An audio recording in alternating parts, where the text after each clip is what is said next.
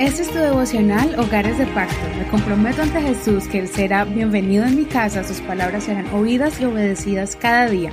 Mi hogar le pertenece a Él. Bienvenidos y bendiciones a ti que nos escuchas todos los días estudiando con nosotros la palabra del Señor.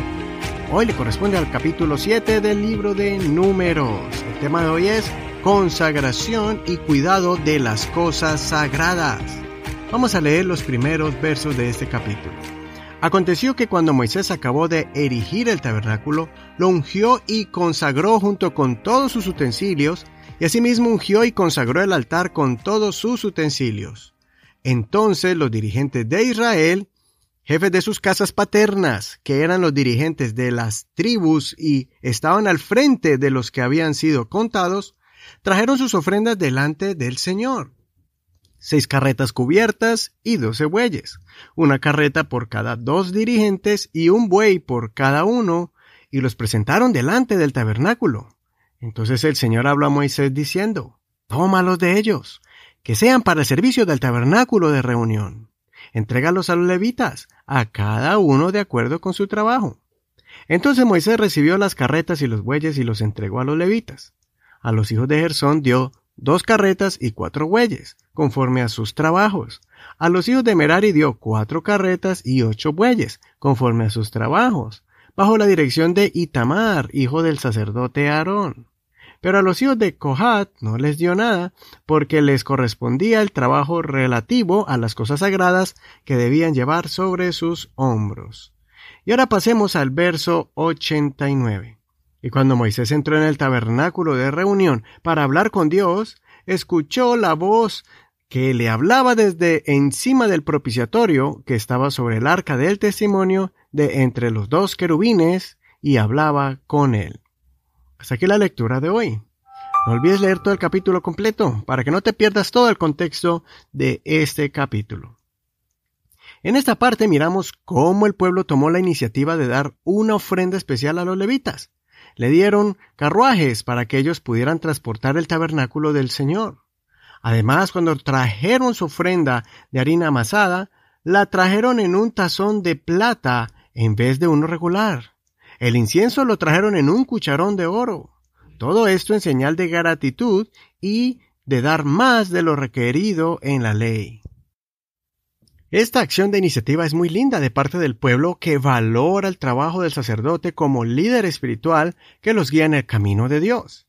Es importante que nosotros nos involucremos en algo para hacer más fácil la obra de Dios para nuestros líderes, como el pastor, su equipo ministerial y líderes que Dios ha puesto sobre nosotros.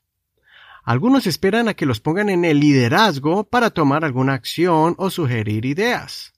Hoy podemos tomar la iniciativa y aportar ideas o alguna ofrenda especial para mejorar un ministerio de nuestro interés sin esperar precisamente a que tú seas el líder principal. Tal vez podemos traer algo útil para el templo, como por ejemplo un tablero para los niños o sillas o material de enseñanza. Algún equipo o instrumento que la iglesia necesita. Eso te hará sentir parte de tu iglesia y el Señor te bendecirá por ese corazón dadivoso y atento para mejorar el desarrollo de tu congregación. Es cierto que las ofrendas y diezmos se utilizan para cubrir los gastos e inversiones del templo, pero es muy especial poder ver una necesidad y uno mismo traerla. No esperar a que la iglesia trate de cubrirla cuando pueda. Hasta podemos involucrar a nuestros niños pequeños para que pongan en práctica este principio de tomar la iniciativa de dar.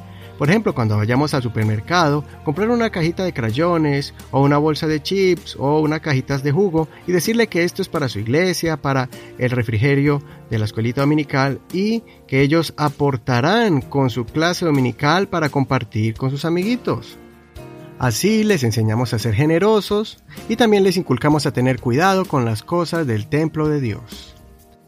El apóstol Pablo dijo en 2 Corintios capítulo 9 verso 7, cada uno dé como propuso en su corazón, no con tristeza ni por obligación, porque Dios ama al dador alegre. Soy tu amigo y hermano Eduardo Rodríguez. Que el Señor Jesús escuche tu oración y reciba tu ofrenda dadivosa y espontánea.